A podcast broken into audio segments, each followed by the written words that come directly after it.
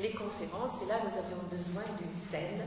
Donc, c'est ici, dans cet amphivole, que nous faisons euh, d'habitude ce genre de, programmation. Alors, je dois vous dire que je suis ravie d'accueillir euh, Bernard Fèvre, euh, qui est donc professeur émérite d'études théâtrales et qui a une, certaine renommée, je dois dire, parmi nous, les enseignants-chercheurs. Et je sais que mes collègues de lettres, lorsqu'ils ont appris que Bernard Fèvre venait, des mails ont circulé et des injonctions, je vois quelques étudiants, des injonctions ont été données aux étudiants.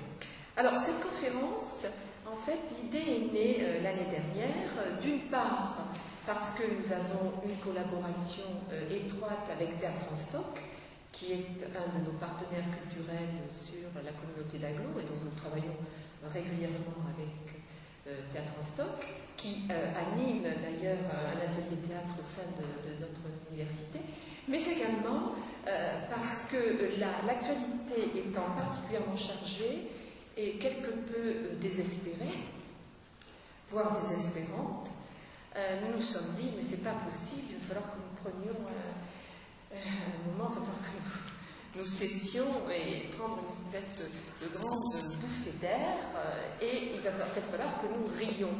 Voilà.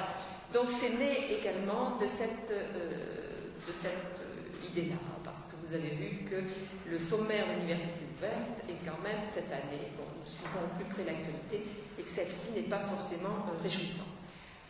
Alors, euh, ça va se passer de la façon suivante. Monsieur Bernard va faire donc son intervention, sa conférence. Ensuite, comme d'habitude, vous allez lui poser, nous allons lui poser quelques questions. Et ensuite, ce sera en stock. Jean Bonnet présentera sa compagnie et vous aurez ensuite le spectacle. Voilà.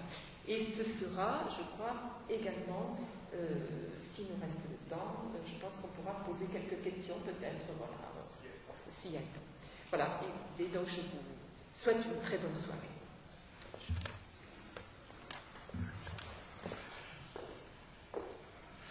Bon, bah, D'abord, je vous remercie de, votre présence.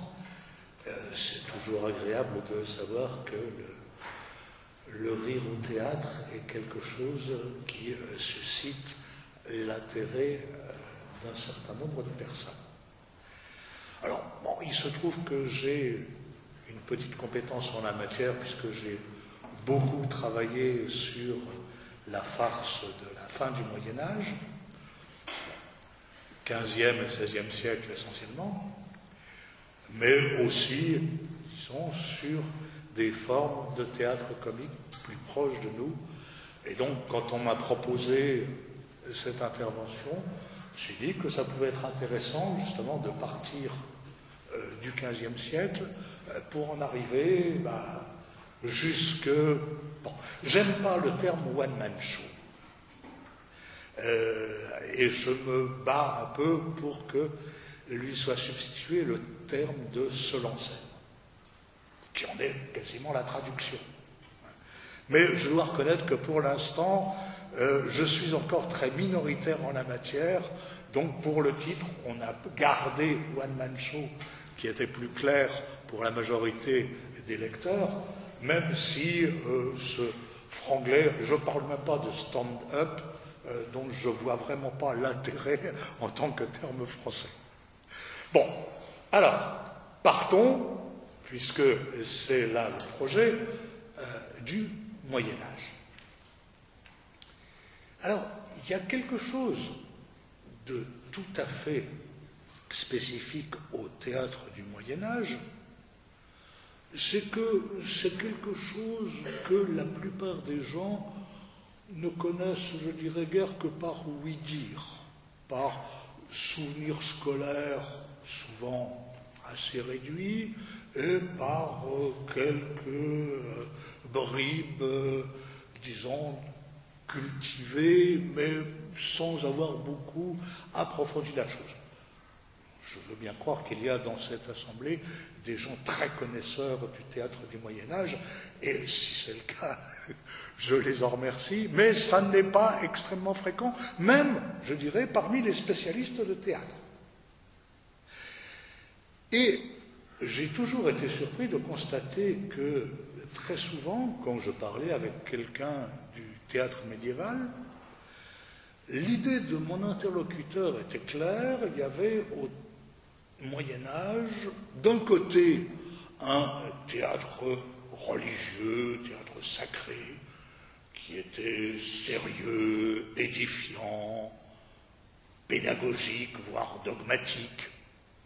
Et puis de l'autre côté, il y avait un théâtre comique assez drôle, mais assez vulgaire, qui heureusement s'était poli progressivement pour en arriver à la comédie classique.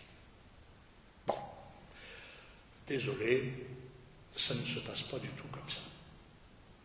En effet, ce qu'on constate, et presque dès les origines, c'est que le comique et le sérieux, le sacré et le profane se trouvent en fait complètement imbriqués dans les mêmes spectacles.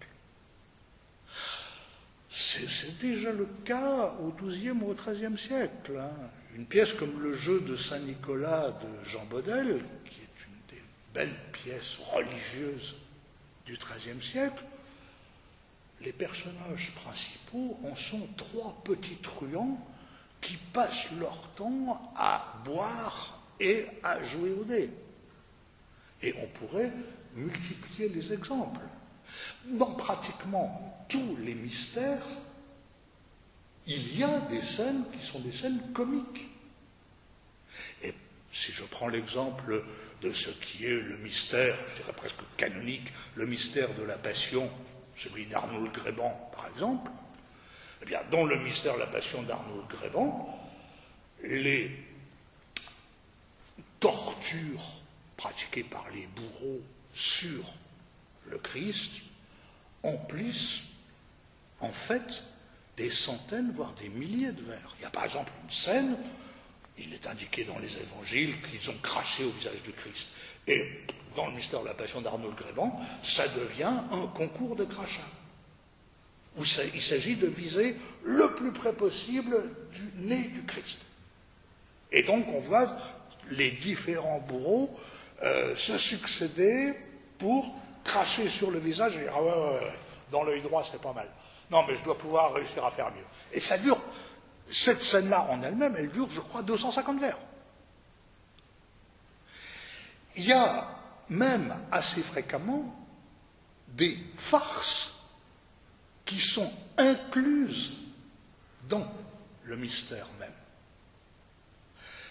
Je voudrais m'attarder un peu sur un exemple qui, je crois, euh, sera euh, assez parlant.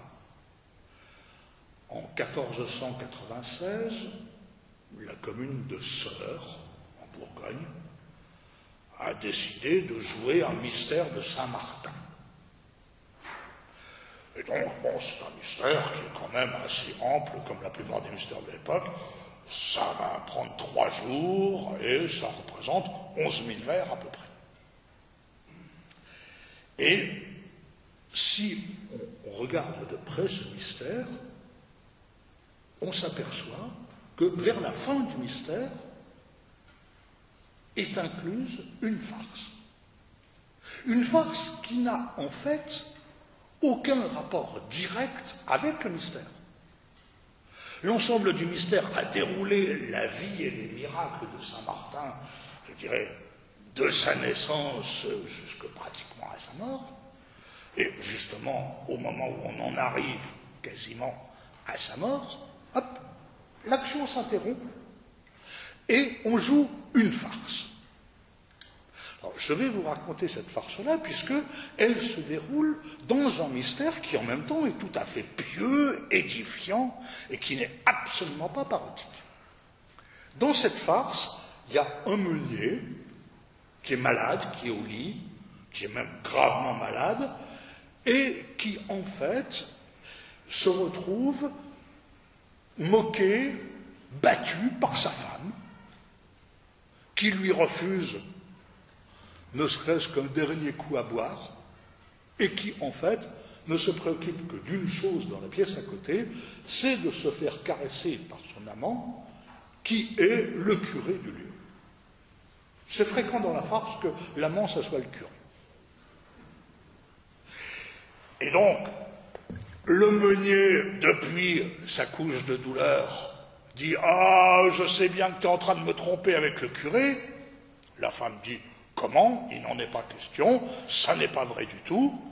Elle déguise le curé en civil, je dirais, et l'amène devant son mari en lui disant Tiens, regarde, c'est ton cousin qui est venu prendre de tes nouvelles. Le meunier n'est pas dupe du tout, mais il profite de l'occasion quand même parce qu'il dit ah bah, dans ce cas-là, il faut lui offrir à manger, à boire, et puis je vais trinquer avec lui. Et donc, il se permet à partir de ce moment-là de dire beaucoup de mal du curé au curé, qui ne peut pas dire le contraire, puisqu'il n'est pas censé être le curé. Pendant ce temps, aux enfers, car nous sommes bien dans un mystère, donc il y a des enfers, eh bien, Satan envoie un petit diable trouver des âmes parce qu'ils sont un peu en manque d'âme. Et donc, Bérite, le petit diable, descend sur la terre avec un grand sac pour récupérer des âmes. Et donc, il entend qu'il y a quelqu'un, un meunier qui est malade. Il dit Oh, ben c'est parfait. Hop, il se glisse sous le lit du meunier en disant Comme ça, au moment où il mourra, ben hop, je prends son âme, je la mets dans mon sac et je retourne aux enfers. La farce continue. Le meunier, sans que ça va de plus en plus mal, dit Oh, il faut absolument que je me confesse. Le curé repasse dans la pièce à côté parce qu'il faut qu'il remette la soutane pour redevenir curé. Puis il revient, il y a une confession burlesque, comme souvent dans les farces, où le meunier confesse toutes les voleries qu'il a commises en tant que meunier. Et puis, il y a une grande crise, on va dire de dysenterie, dans les entrailles du meunier, et finalement, il expectore un dernier soupir, que saisit bien évidemment Bérite le petit diable dans son sac. Le petit diable se précipite aux enfers en disant J'ai une âme, j'ai une âme Et hop, il la met dans le grand chaudron des enfers. Mais l'âme elles sont vraiment très très mauvais. Il faut croire qu'effectivement le petit diable n'a pas mis le sac à la bonne ouverture. Et euh, c'est plutôt les conséquences de la dysenterie que les conséquences de la mort du meunier qui sont apparues dans le sac. Ce sur quoi le roi des enfers fait battre Bérite le petit diable et intime à ses subordonnés de ne plus jamais ramener d'âme de meunier, ça sent trop mauvais. Fin de la farce. Et le mystère reprend son cours. Alors quand on y regarde de plus près, parce que la plupart des éditions ne mettent pas ensemble le mystère de Saint-Martin et la farce du meunier, comme c'était deux choses qui en fait n'allaient pas ensemble. Si on regarde, en fait, la farce a commencé en plein pendant l'agonie de Saint Martin.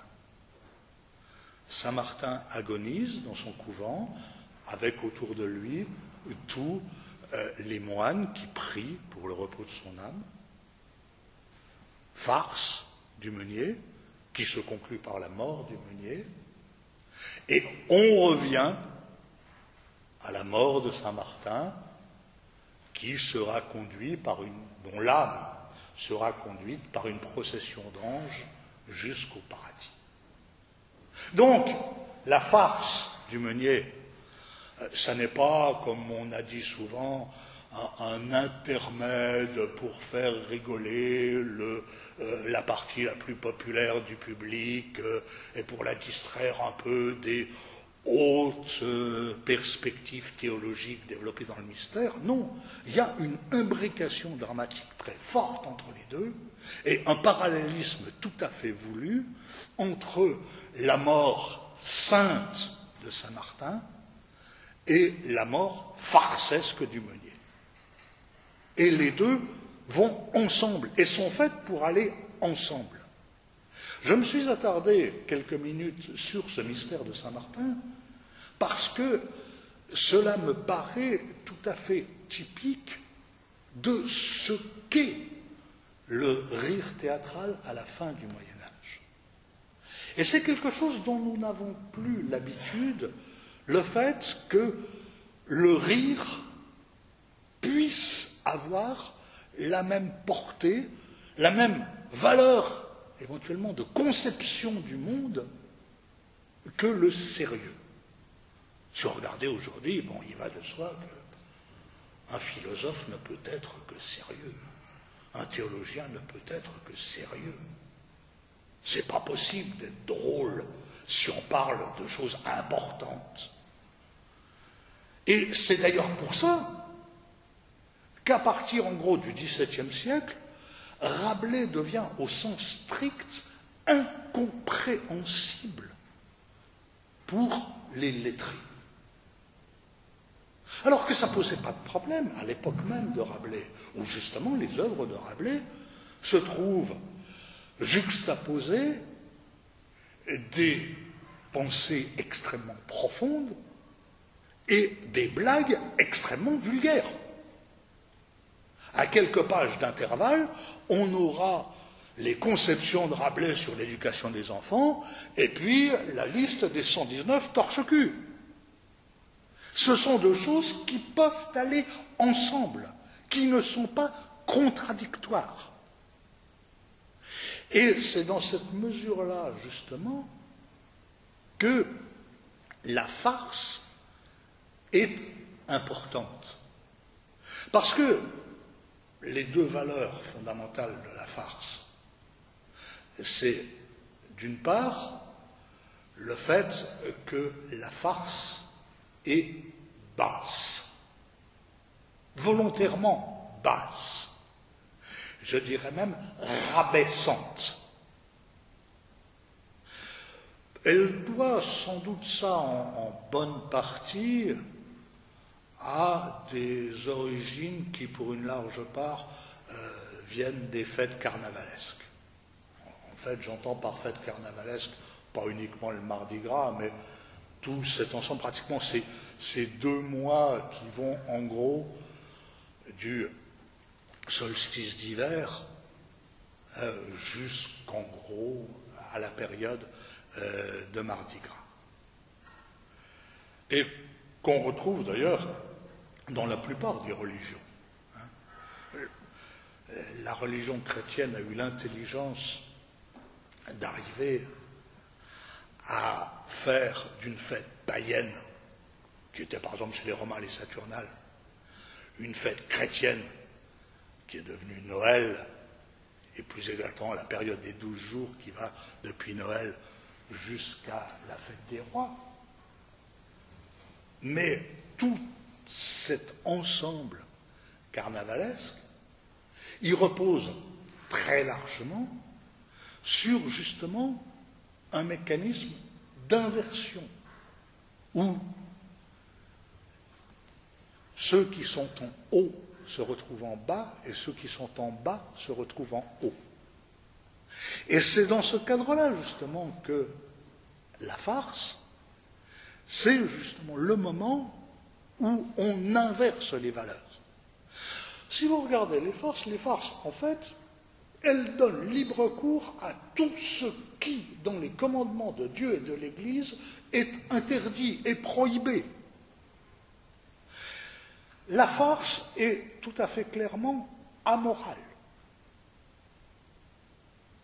Il s'agit dans la farce d'arriver à s'approprier ce que l'on désire, et généralement sans être regardant sur les moyens.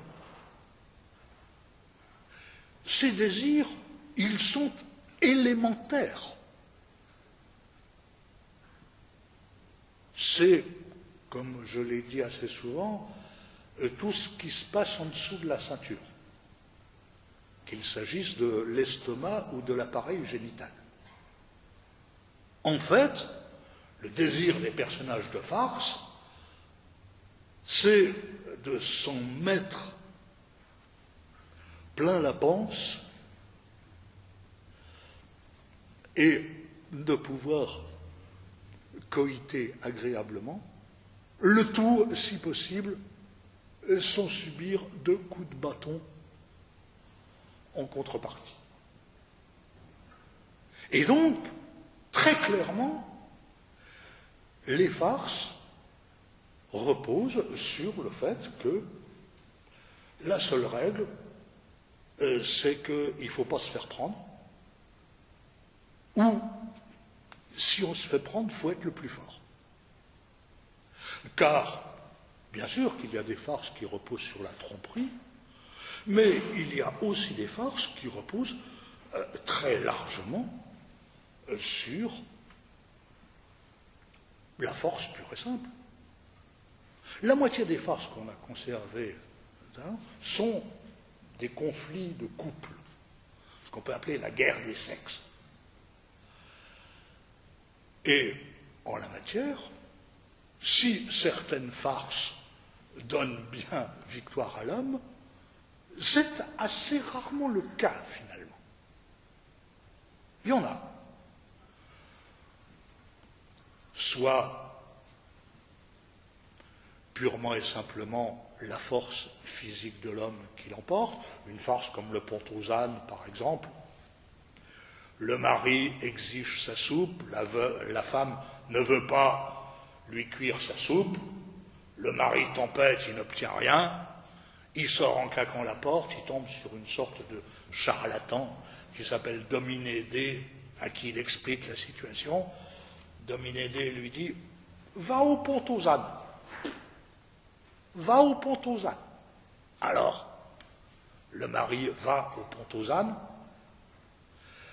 il trouve sur ce pont un ânier qui essaye de faire passer un âne par-dessus le pont, et l'âne s'y refuse absolument, alors l'ânier prend son grand bâton et tape sur l'âne.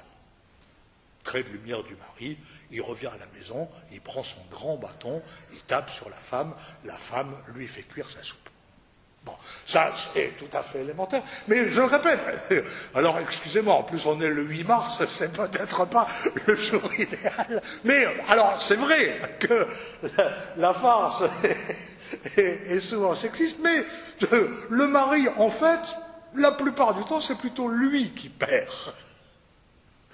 Et on a beaucoup plus de farces où finalement la femme le trompe, soit il ne le sait pas, et c'est un bonnet, soit il le sait, mais c'est un lâche.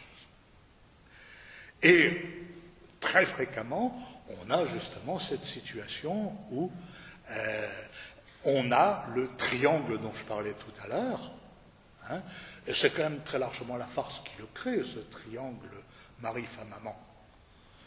Le fablio avait déjà commencé, mais dans le domaine théâtral, c'est incontestablement la farce euh, qui, l'inaugure. Et euh, sur ce plan, de toute façon, il n'y a aucune condamnation de la femme parce qu'elle trompe son mari. Le contrat est clair.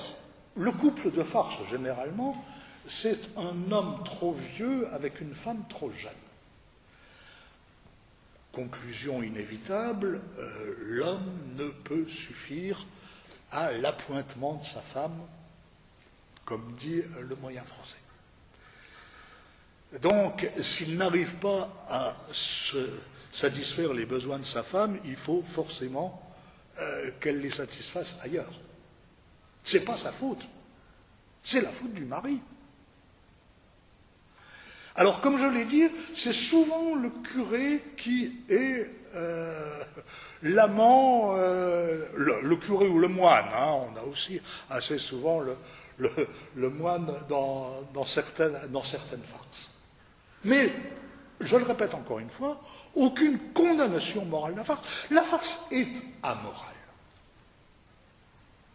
Et donc, entre autres, la femme a tout à fait raison d'aller chercher ailleurs une pitance que son mari lui refuse. souvent contre son gré, mais il n'avait qu'à pas épouser une femme plus jeune que lui. Et toutes les farces ne sont pas des euh, farces de couple. Il y a aussi un personnage euh, très important dans, la farce, euh, c'est le personnage du badin. Le badin, c'est celui qui reste bouche bée, qui bade. Donc, le bêta. Alors, il y a des bêtas euh, qui sont des vrais bêtas.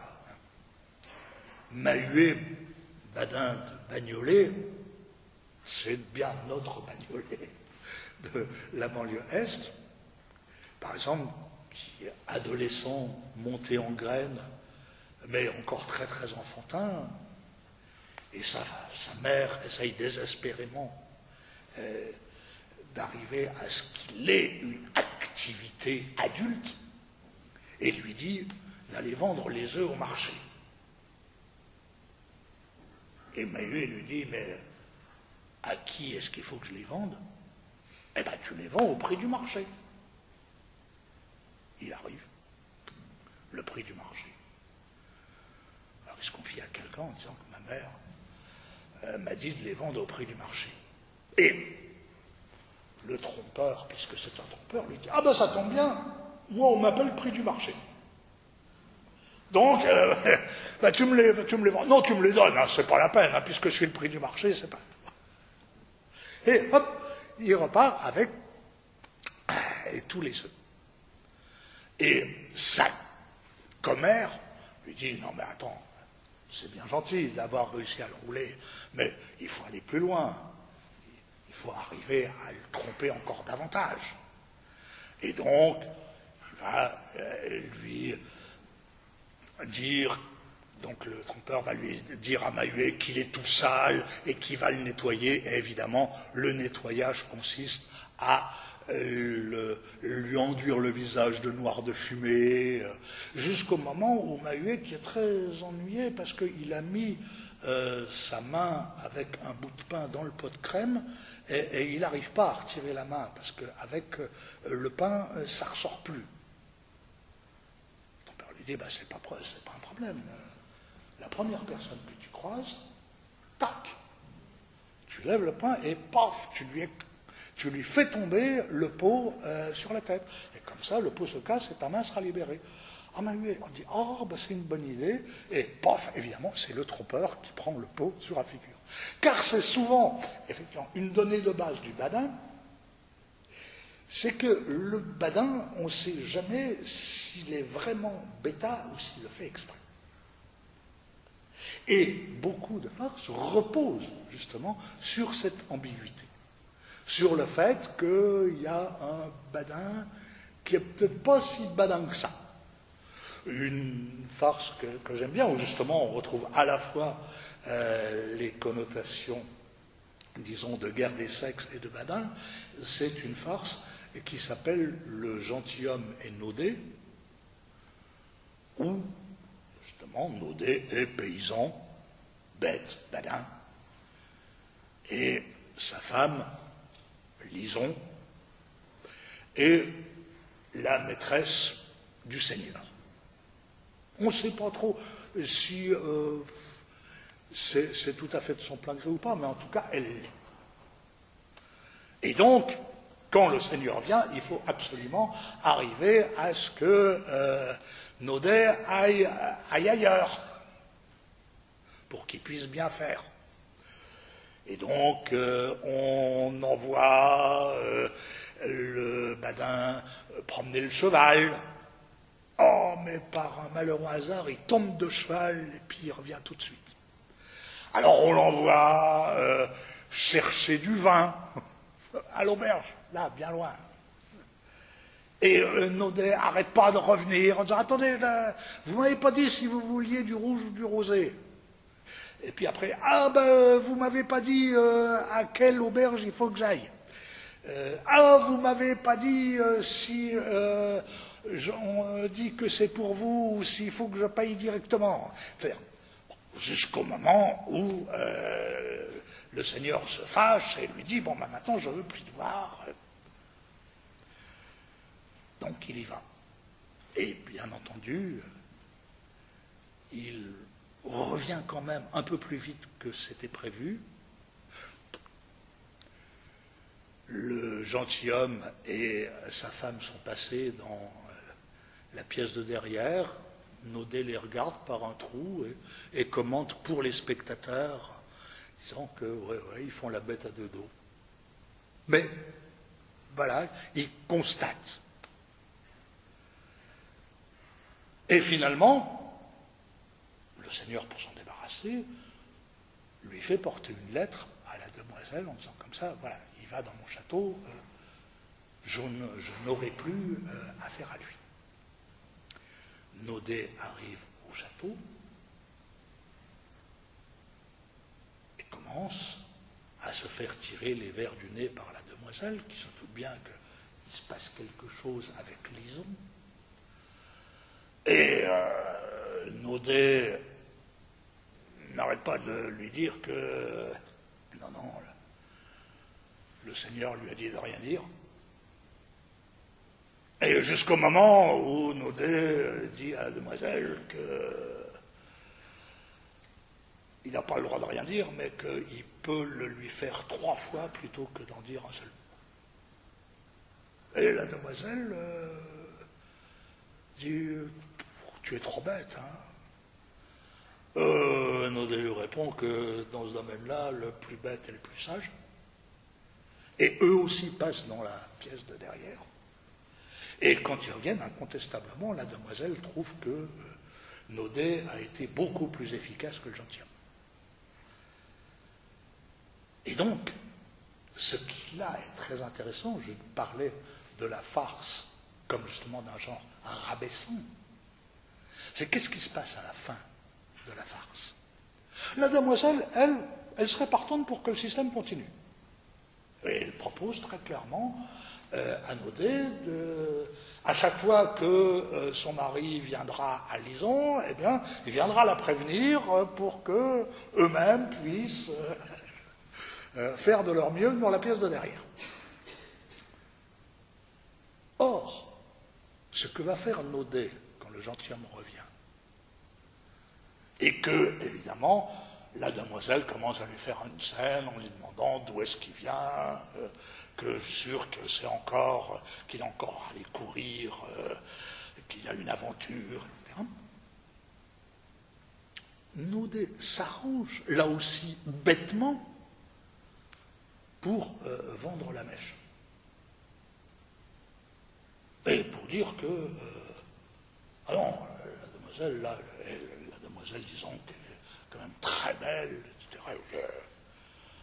Et Naudet dit, ouais, elle est vraiment très belle, hein, et partout, hein, ça j'ai pu vérifier. Je, dirais même, entre Lison et Mademoiselle, ça se vaut. Et quand ça et notamment, elles ont la même toison, enfin c'est, c'est pour ça, bon, euh, mon gentilhomme, écoutez, euh, on ne peut pas continuer comme ça, hein, il faut, euh, voilà, vous prenez celle des deux que vous voulez, moi je prendrai l'autre. Hein, euh, et sinon, vous allez devenir vous-même un OD. Ce n'est pas une bonne solution. Et donc c'est le gentilhomme lui-même qui constate que oui, euh, il, doit obéir aux injonctions du paysan bêta dont on peut quand même peut-être se dire qu'il n'est pas si bêta que ça. Bon, ce, tableau, euh, forcément sommaire, euh, que j'ai brossé d'un certain nombre de farces des 15e et 16e siècles, hein, puisque la plus grande époque de la farce, c'est cette période-là, plus grande période de création, parce qu'en fait, la farce reste le genre finalement le plus couru, le plus prisé, le plus populaire dans toutes les couches sociales jusque vers 1630. Euh, Si vous prenez une histoire littéraire et euh, vous regardez le théâtre du XVIe siècle, généralement vous aurez quelques pages sur la farce et puis euh, de grandes tartines sur les comédies de la Pléiade, qui sont incontestablement des textes très intéressants, mais qui n'ont pratiquement jamais été joués. Les comédies de la Pléiade, de Baïf, de Jodel, après de l'arrivée, la plupart du temps, elles ont été jouées une fois, deux fois. À côté de ça, on jouait des farces tout le temps. Par exemple, au XVIe siècle, il va de soi qu'on ne peut pas faire un bon mariage s'il n'y a pas une farce. Voilà. De même, et bien sûr que dans beaucoup d'occasions festives, il y a une farce, voire plusieurs, mais en tout cas, il y en a au moins une. Alors, à partir justement du milieu du XVIe siècle, il va y avoir une volonté de la part, euh, on va dire, des lettrés, des intellectuels, même si le mot est un peu anachronique euh, à cette époque-là, euh, de revendiquer des lettres qui soient inspirées de l'antique, et donc, dans matière de théâtre, qui soient inspirées de la comédie latine. D'ailleurs, la plupart du temps, beaucoup plus Terence que Plaute. Euh, parce que Plaute, c'est quand même, ça ressemble quand même un peu de la farce, Plaute. Or, euh, Terence, au contraire, c'est beaucoup plus décent, beaucoup moins drôle, euh, mais ce qui devient, je dirais, le modèle théorique, c'est censé être Terence. Pour autant, je le répète encore une fois, les comédies à la terre ancienne ne sont pratiquement jamais jouées. Et il faudra en fait attendre en gros Richelieu, puis le théâtre euh, classique Louis XIV pour que les choses changent. La proscription, disons, du rire bas, celui de la farce, euh, devient de plus en plus lourde. Et je ne résiste pas au plaisir de citer un texte de Boileau. Il est assez connu, mais il vaut la peine euh, d'y revenir. Dans l'art poétique, c'est par là que Molière, illustrant ses écrits, peut-être de son art eût remporté le prix, si, moins ami du peuple, en ses doctes peintures, il n'eût point fait souvent grimacer ses figures, quitté pour le bouffon l'agréable et le fin, et sans honte à Thérence allié Tabarin. Dans ce sac ridicule où Scapin s'enveloppe, je ne reconnais plus l'auteur du misanthrope. Le comique, ennemi des soupirs et des pleurs, n'admet point en ses vers de tragique douleur. Mais son emploi n'est pas d'aller dans une place de mots sales et bas charmer la populace. Là, les choses sont très claires et ça n'est pas pour rien que justement il y a cette condamnation d'un théâtre qui soit bas et qui charme la populace. Ça, très clairement, le clivage euh, se fait en gros dans la génération de 1660. Au même moment, je disais, où justement Rabelais devient incompréhensible pour un La Bruyère, par exemple. La Bruyère ne comprend pas Rabelais. Rabelais, enfin, un esprit aussi fin que ça, qui est capable d'avoir des, des, pensées extrêmement raffinées. Mais comment est-ce qu'il peut multiplier les ordures en même temps? C'est pas possible. Et de fait, il est certain que un auteur comme Molière reste dérangeant pour tous les tenants d'une comédie, on va dire terrancienne, pour faire simple. Peut-être cornélienne, parce qu'il est certain, Corneille a quand même été connu en tant qu'auteur comique, bien avant d'être connu en tant qu'auteur tragique. Et les comédies cornéliennes, à partir de Mélite, euh, sont des comédies qui, elles, essayent d'éviter la bassesse. L'illusion comique, c'est un peu plus compliqué, mais les autres, euh, incontestablement. Or, Molière, et on voit bien le jugement de Boileau finalement très mi-figue, mi-raisin, eh bien, c'est qu'il y a quand même euh, beaucoup trop de saleté dans Molière.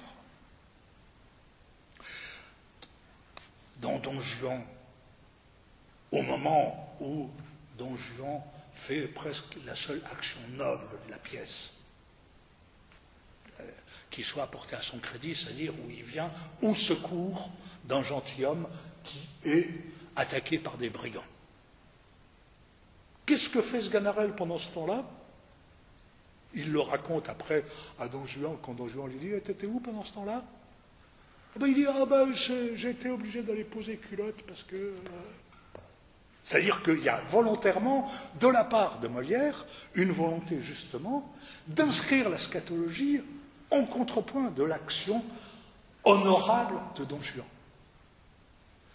Et si vous y réfléchissez un peu, ce que j'ai dit tout à l'heure sur la farce et sur le triangle amoureux de la farce, si vous regardez Tartuffe, c'est un triangle farcesque. Le vieux mari, Orgon, la femme jeune, Elmire, et le curé, Tartuffe. La seule différence, c'est qu'effectivement, Elmire est moins coopérative que la plupart des femmes de farce. Encore que, relisez de près la grande scène de l'acte 4 de Tartuffe.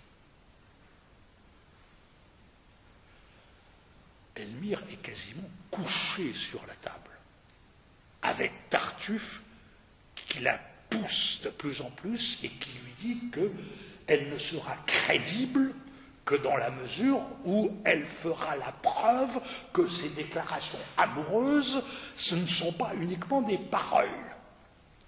Et Elmire, à destination d'un on qui est sous la table et qui ne veut pas sortir, qui est Orgon, Elmire a toute une tirade pour expliquer que si on n'intervient pas, eh bien ça va aller jusqu'au bout, et que ça ne sera pas sa faute, ça sera la faute de on. Mais jusqu'à un certain point, je me demande s'il n'a pas envie que ça aille jusqu'au bout. En tout état de cause, c'est une interprétation de la pièce que j'impose à personne.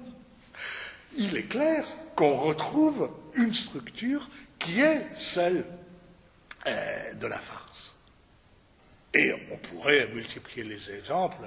Bon, tout l'équivoque euh, de l'école des femmes où euh, justement Arnolphe demande à Agnès si Horace lui a pas pris autre chose et où euh, Agnès euh, hésite beaucoup à lui dire que euh, oui, on lui a pris autre chose qui finalement se révélera être un ruban.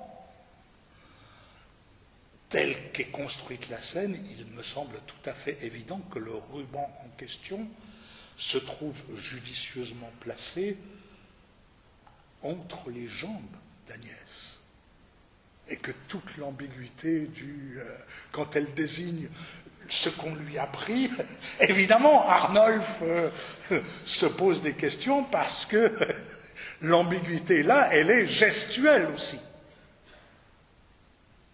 Alors, bien sûr, que cette bassesse qui a été incontestablement aussi une des forces comiques de Molière, devient après la mort de Molière, extrêmement difficile à imposer, en tout cas publiquement et dans un cadre officiel, notamment celui de la comédie française qui a le monopole du théâtre, je vous le rappelle. Dans le détail, c'est toujours plus compliqué. On s'aperçoit au XVIIIe siècle que quand même, dans des milieux plus ou moins fermés, et très souvent justement de la part de l'aristocratie et de la grande bourgeoisie, on aime bien jouer des parades, celles de Gueulette, celles de Beaumarchais et d'autres, euh, qui, de toute façon, sont des parades, là aussi, extrêmement grossières, avec des personnages qui viennent en bonne partie de la comédie dell'arte, qui, elle aussi, a ses traditions, disons, sexualisantes, et qui font que c'est sûr que les personnages quasiment récurrent euh, de ces parades, c'est le bonhomme Cassandre qui est père d'Isabelle, euh, et dès que Cassandre va faire des affaires ailleurs, ça peut aller jusqu'aux Indes, mais souvent aussi c'est beaucoup plus proche, euh, sa fille Isabelle se dépêche de sauter sur son amant Léandre ou sur un autre, si bien que très généralement, quand son père revient, il la trouve enceinte jusqu'aux yeux. Ça, c'est quelque chose qu'on a dans beaucoup de parades. Mais là, c'est quelque chose, je dirais, qui est quasiment en cercle privé. Il est Alors, bien sûr qu'il y a tout un fonctionnement allusif et qui euh, va faire que, euh, bien entendu, euh, même les pièces de Marivaux, bien sûr que on parle d'amour, mais quand même, euh, il y a quand même quelque chose qui ressemble à un désir qui n'est pas uniquement platonique. Et dans une pièce comme Le jeu de l'amour et du hasard, le problème essentiel de l'héroïne, c'est justement de se demander pourquoi c'est pour le valet qu'elle éprouve du désir. Et que c'est quand même quelque chose qui est pour elle quasiment humiliant. Il s'avère que finalement, le valet n'est pas le valet. Donc voilà, tout va bien. De même, un peu plus tard, dans une pièce comme Le mariage de Figaro, bien sûr, tout se passe dans l'allusif, mais quand même, enfin, dans le mariage de Figaro, on a le sentiment que tout le monde veut faire l'amour avec tout le monde. Il y a vraiment, sur ce plan-là, une multiplicité euh, d'aventures, de quiproquos, d'allusions, mais on est essentiellement dans l'allusif. D'autant qu'il y a une autre valeur euh, de la farce qui a disparu au tournant, qui est ce que j'appelle la connivence. Le théâtre de la farce, le théâtre comique médiéval n'est pas du tout un théâtre du quatrième mur. cest un théâtre où il y a une sorte de frontière invisible entre la scène et la salle.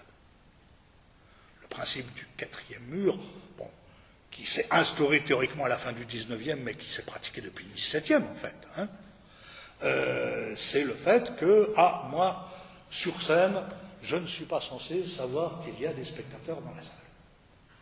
Et moi, spectateur dans la salle, euh, je ne suis pas censé être là. Bien sûr que c'est un contrat factice, mais c'est un contrat théâtral qui a fonctionné pendant des siècles.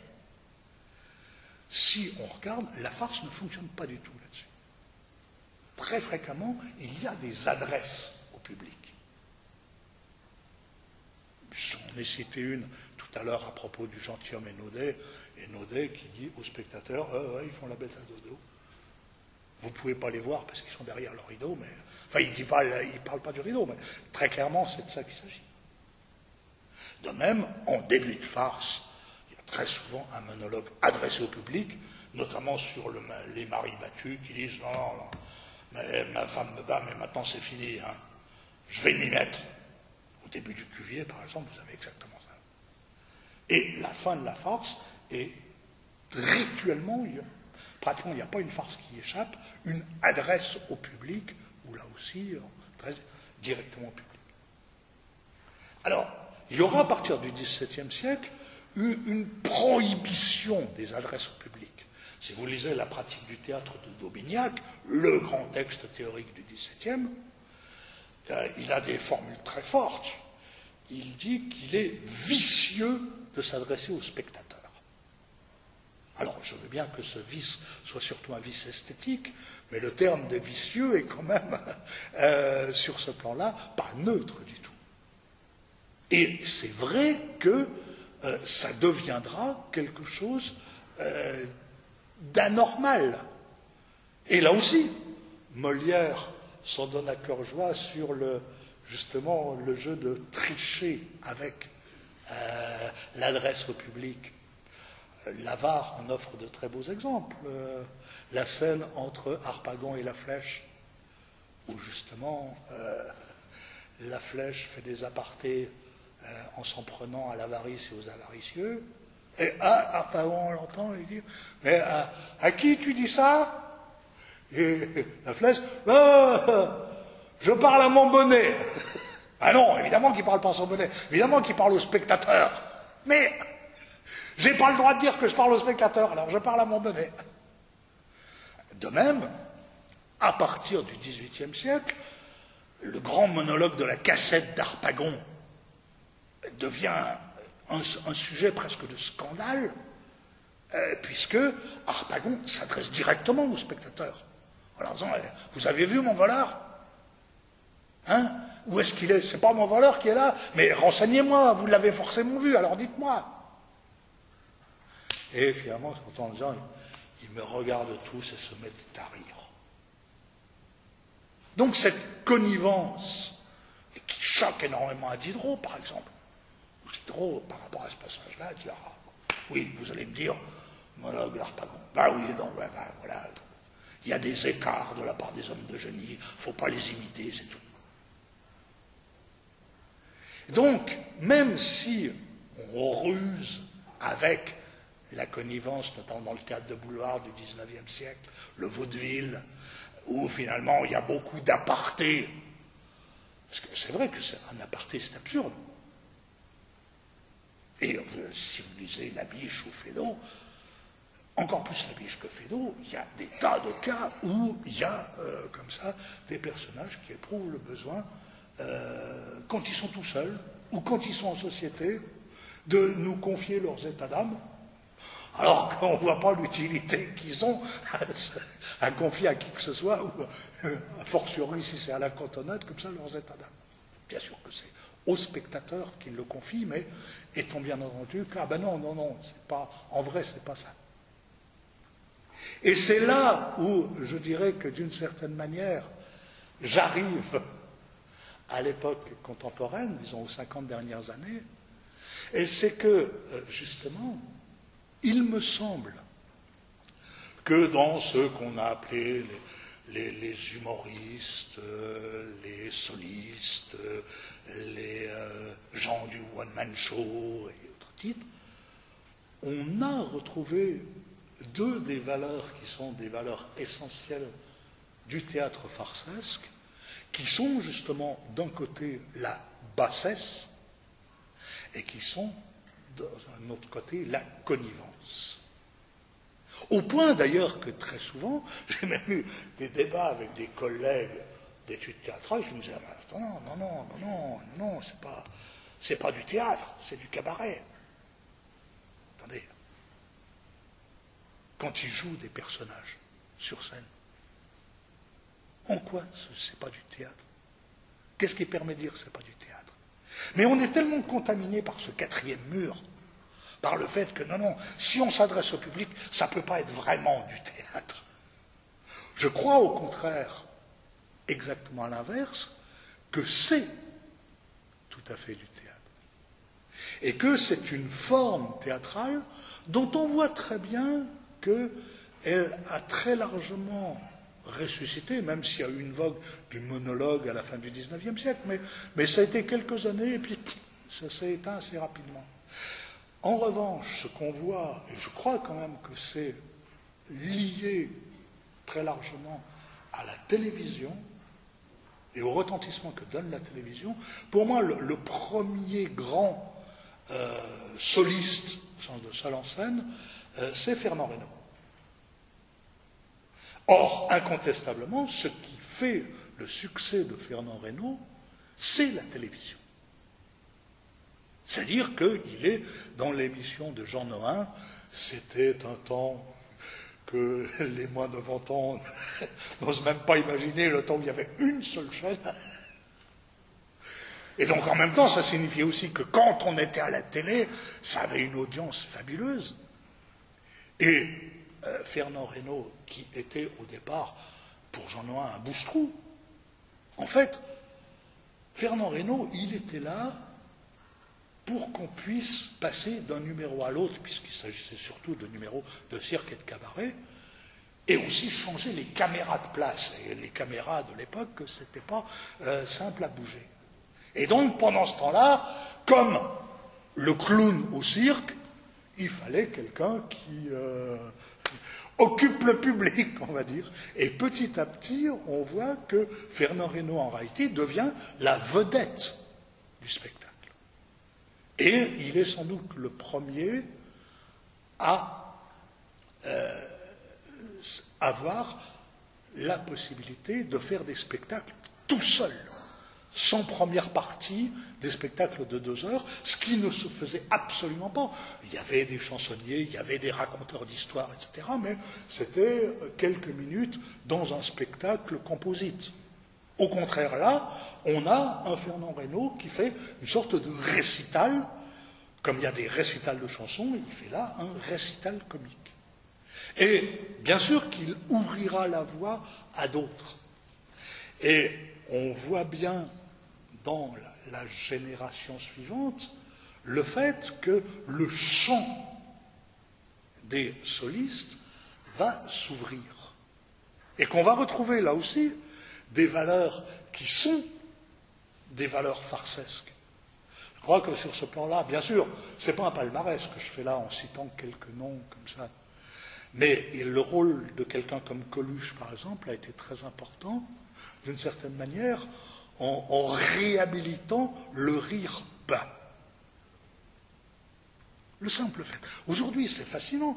On pense que justement, tout le monde est pratiquement fier euh, de faire partie des enfoirés. Enfoiré, ça vient bien de foire, qui est un synonyme de merde. Alors peut-être que ceux qui sont fiers d'être des enfoirés ne connaissent pas cette étymologie-là. Mais c'est bien de ça qu'il s'agit. Et c'est vrai que Coluche et d'autres, hein, c'est jamais, jamais un seul, les, nuls, par exemple, sur Canal, ont été importants aussi en la matière, a, sur ce plan-là, complètement ouvert le champ du comique qui était euh, beaucoup plus corseté auparavant, notamment à la télévision. Quand on regarde des, des sketchs des années 60 à la télévision, des sketchs dits comiques, c'est atterrant. Vraiment, vraiment atterrant.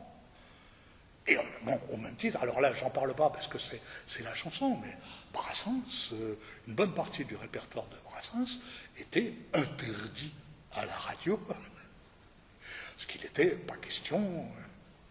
C'est euh, magnifique d'ailleurs, parce que très récemment, je ne sais plus quel syndicat qui s'emportait contre le marché de Brive-la-Gaillarde, parce que ça mettait en cause la gendarmerie. C'est vrai que ça la met en cause.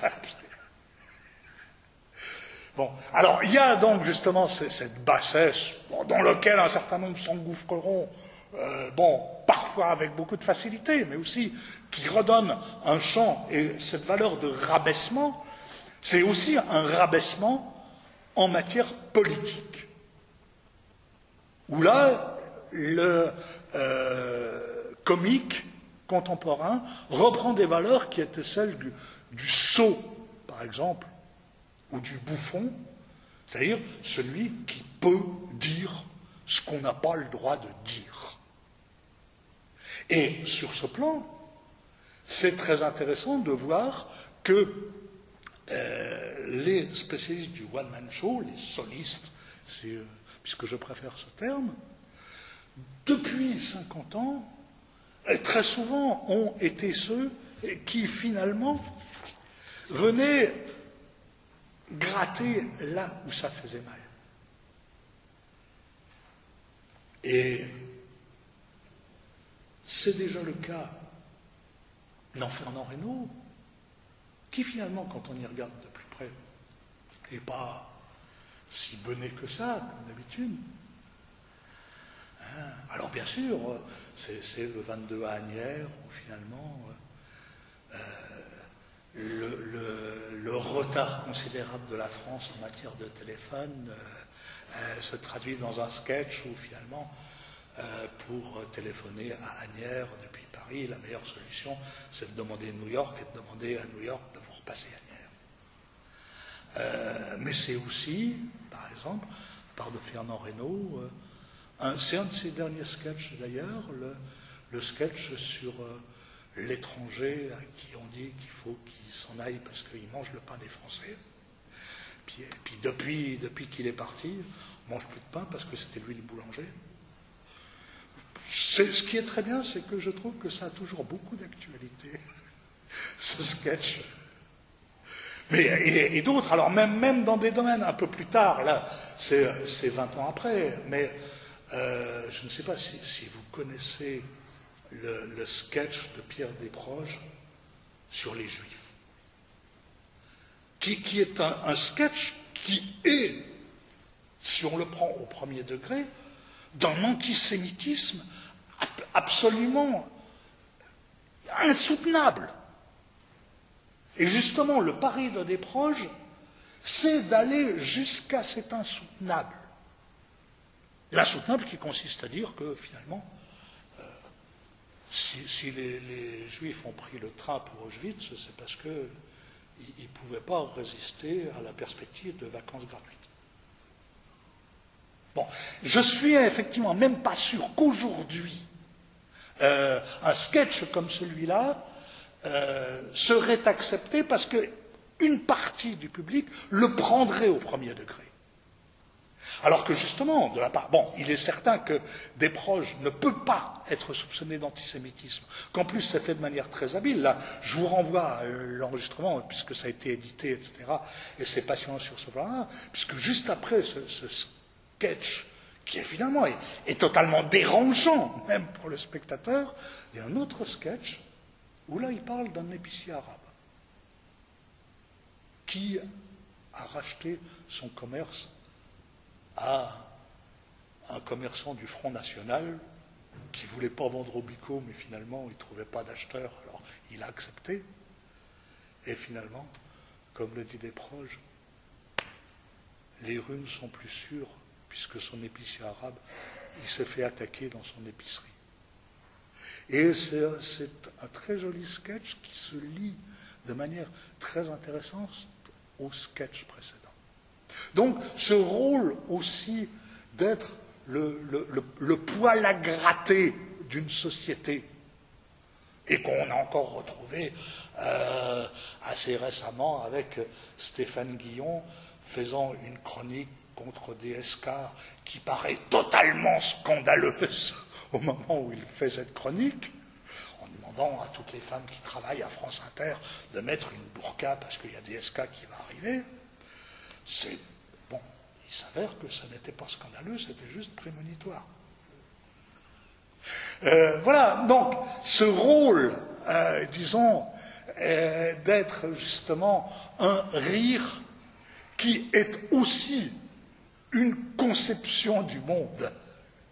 J'espère effectivement qu'on le retrouvera de plus en plus. Il y a eu une dévalorisation du rire pendant trois siècles.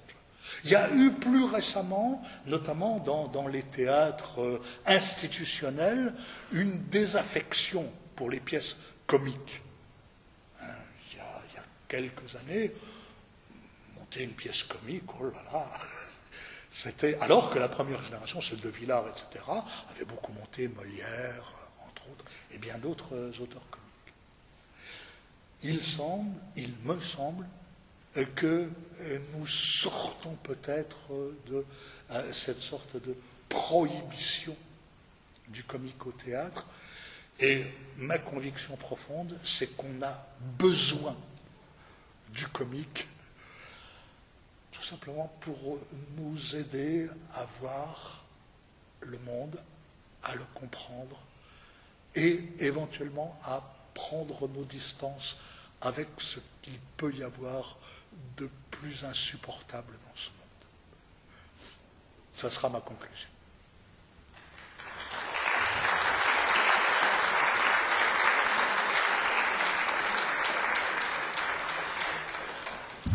Bien, donc, si